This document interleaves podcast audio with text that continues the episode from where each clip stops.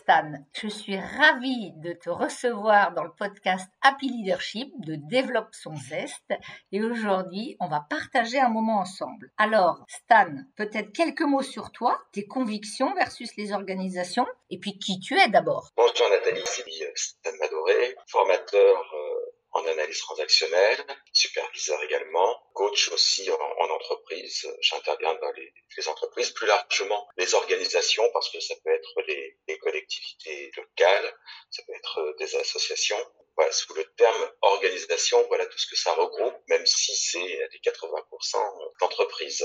Aujourd'hui, j'ai la joie de t'accueillir parce que tu as écrit un livre et donc c'est vraiment pour nous un bon sujet de voir comment toi tu abordes eh bien l'organisation et j'ai envie de dire comment tu proposes de savoir où mettre le coup de marteau. Le coup de marteau, effectivement, c'est une, euh, une phrase de, de Berne qu'on retrouve sur euh, la quatrième de couverture de son livre Structure et dynamique des organisations et des groupes.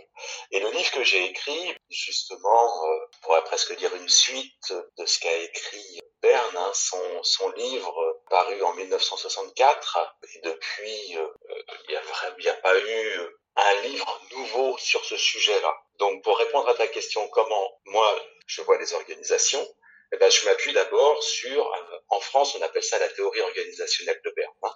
Donc, je m'appuie sur euh, cette euh, discipline en la mettant à jour avec ce qui se passe aujourd'hui dans notre société, notamment le digital. Voilà. Et le livre que j'ai écrit, donc, s'appuie sur la théorie organisationnelle de Berne, et en plus, j'apporte, j'apporte aussi ce que mon regard sur ce que peut provoquer le digital dans les organisations. Alors en lisant, j'ai bien vu que l'idée c'était vraiment d'aider les managers ou les coachs à poser un diagnostic, à les aider pour qu'ils puissent vraiment savoir où agir afin de cultiver plus de cohésion, plus de travail. Mais qu'est-ce qui t'a poussé à écrire juste après le Covid juste? C'est plutôt pendant le Covid.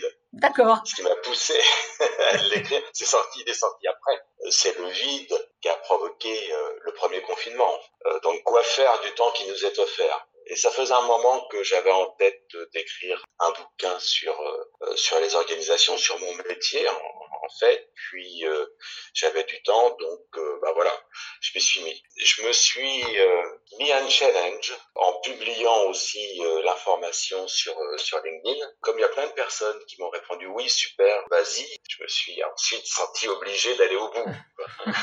donc voilà. Et comme je te le disais, depuis la parution du livre de Berne, il n'y a rien eu, c'est-à-dire depuis 64, il n'y a rien eu de neuf. Il y avait jusqu'à présent, c'était des, des, explications autour de ce que Berne a dit, mais finalement, rien de vraiment neuf. Or, depuis 64, bien évidemment, il s'est passé deux ou trois choses hein, dans notre dans notre société.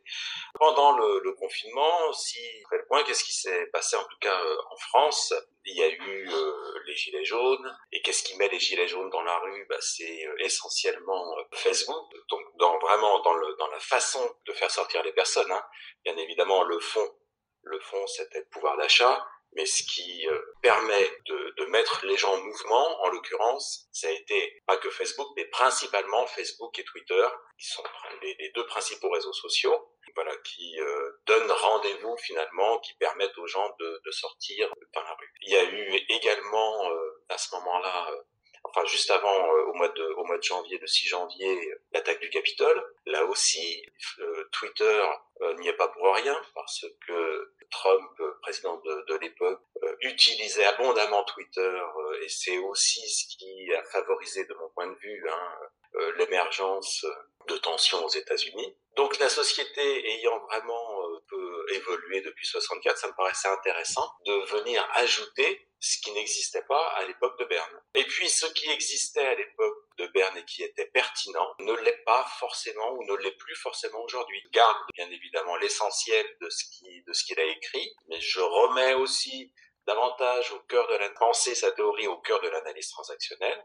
Euh, ce qu'il a écrit fait partie du corpus de l'analyse transactionnelle, en ajoutant un nouveau regard, parfois en modifiant à la marge ce qui était vrai en 64 et qui ne l'est plus forcément en 2022. Bon alors là, Stan, tu aiguises notre curiosité, parce que comme tu l'imagines, certains de nos auditeurs connaissent pas Berne, et connaissent peut-être pas trop l'analyse transactionnelle. Alors, tu vas nous en parler bien évidemment. Alors, en quoi vraiment l'analyse transactionnelle est une plus-value dans, les diagnostics Et puis, qu'est-ce que c'est l'analyse transactionnelle? Je vais commencer par répondre par, par la fin, par ta dernière euh, question. Euh, l'analyse transactionnelle, AT, pour faire simple, hein, c'est d'abord une théorie de la, personnalité, une euh, théorie du comportement social, de la communication, une approche complète de psychothérapie et aussi une lecture systémique des organisations. Voilà, cette dernière partie est moins connue parce que Berne, à la base, était euh, psychiatre. Euh, Berne était euh, psychothérapeute qui avait comme influence la psychanalyse. donc à son époque, la question des, des interventions en analyse transactionnelle ne se posait pas, c'était pour pratiquer la psychothérapie. Aujourd'hui, il y a quatre champs dans, dans l'analyse transactionnelle, dont le champ organisation. Et, et moi, j'utilise l'analyse transactionnelle pour intervenir dans les organisations.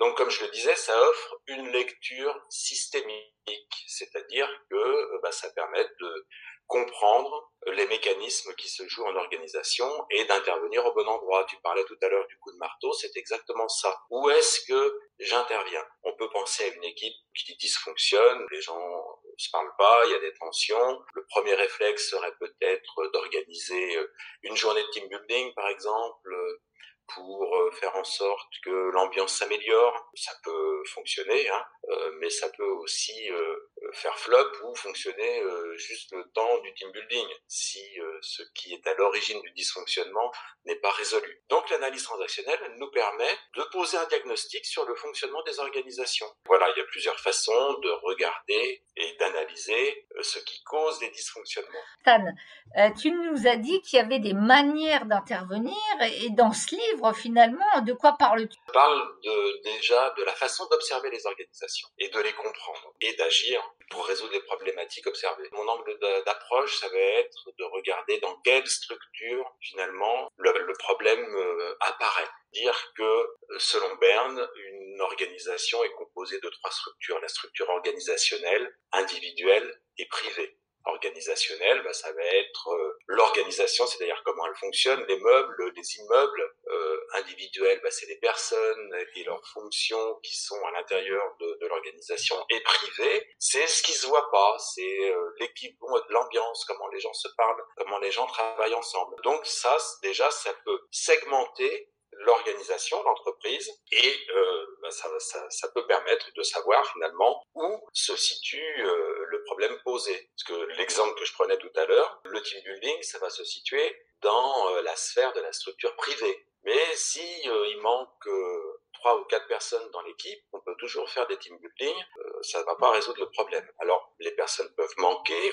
peuvent ne pas être au maximum de leurs compétences parce que pas à la bonne place, et ça, on va parler de la structure individuelle, ou bien alors les structures sont vieillissantes, le matériel est obsolète, ça, ça va parler de la structure organisationnelle. Donc voilà, c'est vraiment l'idée de, de, regarder, de poser un diagnostic global, mais aussi avec, euh, avec méthode, ce qui amène de la précision sur euh, les dysfonctionnements potentiels. Donc ça, c'est l'angle d'approche. Et puis ensuite, ben, en fonction de là où se situe l'origine du, problème, euh, c'est de travailler euh, avec le leader, puis avec euh, ses équipes pour faire en sorte d'optimiser l'efficacité de l'organisation et de l'activité. Voilà très brièvement, hein, en, quelques mots, comment comment j'utilise. Alors, alors du coup, toi, quelles sont tes convictions pour aller vers une organisation efficiente? Mes convictions, ça veut dire la première, c'est que plus les gens se parlent, plus les relations sont solides et plus l'organisation sera efficient. Mais voilà, comme je viens de le dire, pour qu'on ait aussi des gens euh, qui travaillent bien ensemble, il faut leur donner les moyens. Donc s'il n'y a pas des moyens matériels, compliqué d'avoir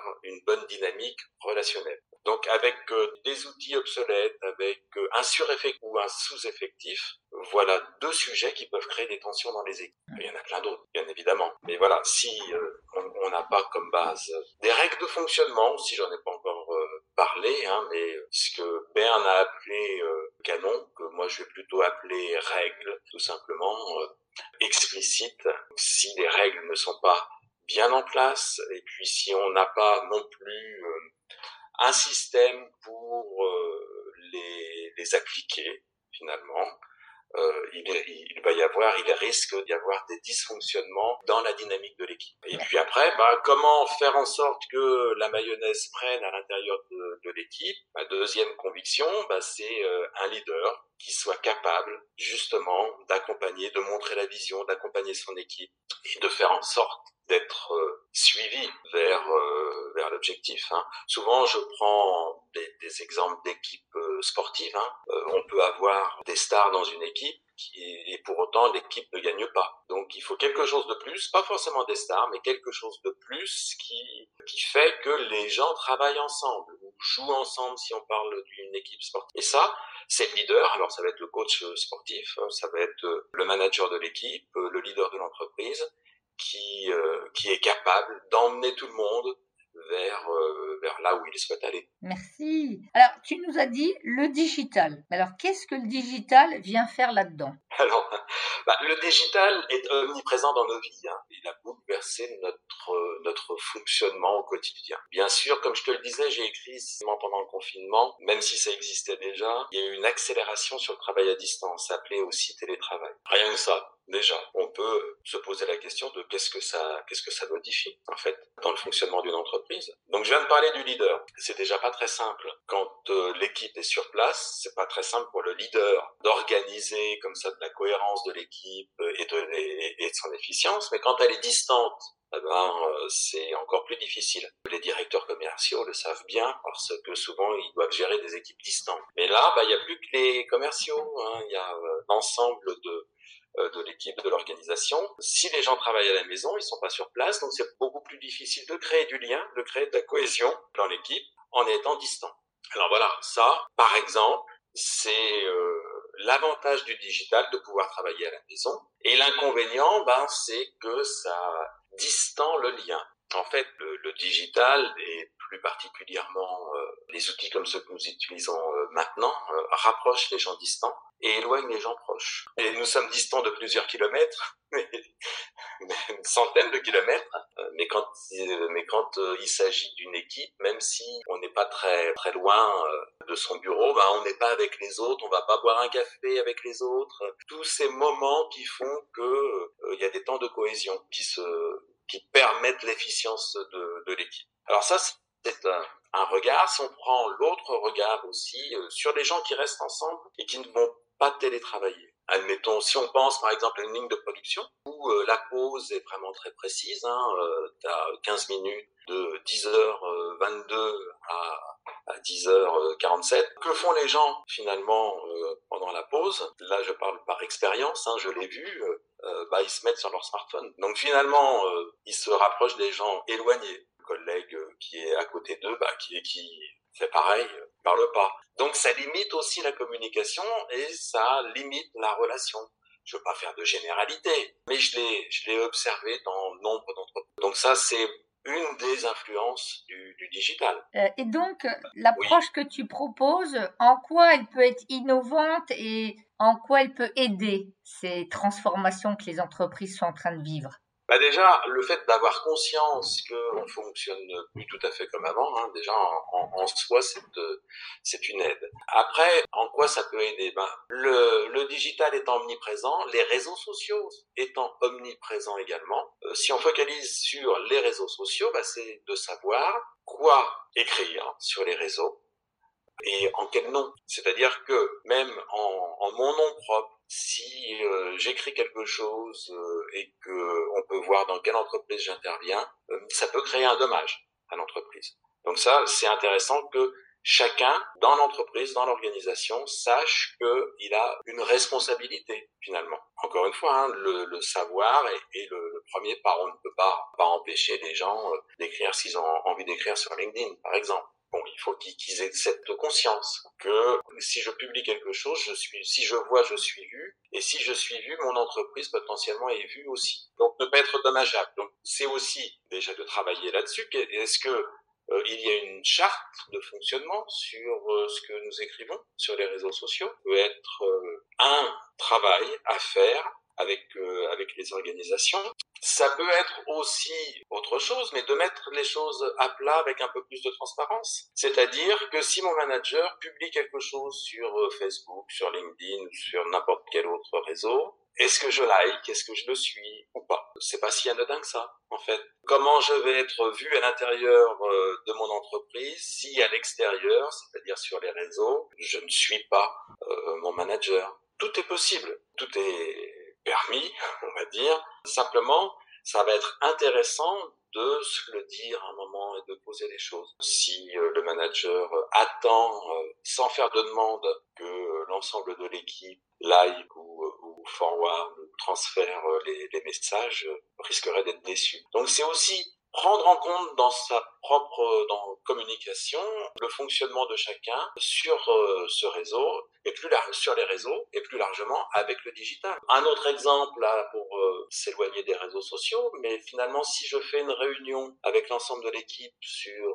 Zoom, je cite hein, parce que c'est Teams, hein, peu importe, hein, n'importe lequel de ces laquelle de ces applications qui, qui sert à réunir les personnes, est-ce que je mets la caméra ou est-ce que je la, euh, la bande passante peut être un bon prétexte pour la euh, mais bon déjà si on est distant et en plus euh, si on ne se voit pas ça diminue encore un peu plus le lien. Voilà c'est vraiment des des sujets de réflexion et l'idée c'est que ça rentre finalement dans les règles de fonctionnement, de savoir comment on va utiliser le digital est une nouvelle façon de travailler. Donc si c'est une nouvelle façon de travailler, il faut qu'il y ait une traçabilité quelque part. Et cette traçabilité va s'inscrire, tout à l'heure, euh, c'est ce que je disais, hein, Bern a ça le canon, on va dire dans des règles explicites. Voilà. Sinon, si ça s'inscrit pas dans des règles explicites, ça va s'inscrire dans ce qu'on appelle la culture, la culture d'entreprise, qui est aussi l'ensemble de règles implicites. Je pense qu'il est préférable de expliciter notre fonctionnement dans le monde du travail.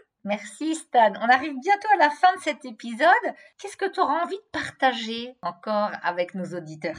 Alors, euh, ce que j'aurais envie de, partager, je l'ai dit, en fait, c'est souvent on oublie que cette euh, théorie organisationnelle de Berne fait partie du corpus de l'analyse transactionnelle. Donc là, j'ai parlé de pas mal de choses propres aux organisations, on dire, et du digital. Je pense qu'il est important de ne pas oublier euh, l'essentiel, c'est-à-dire de la façon de créer du lien. C'est aussi pour ça que je remets vraiment au cœur de l'analyse transactionnelle tout ce que je viens de dire. Et par exemple, la première chose à garder euh, à l'esprit, c'est euh, la façon de donner des signes de reconnaissance, hein, qui est un, sujet majeur de l'analyse transactionnelle. Voilà, donc je remets, je reparle aussi dans le livre de l'importance de la relation, de l'importance de la communication en entreprise, de l'importance des signes de reconnaissance. Si, si les personnes savaient finalement euh, donner des signes de reconnaissance appropriés et, et plus régulièrement,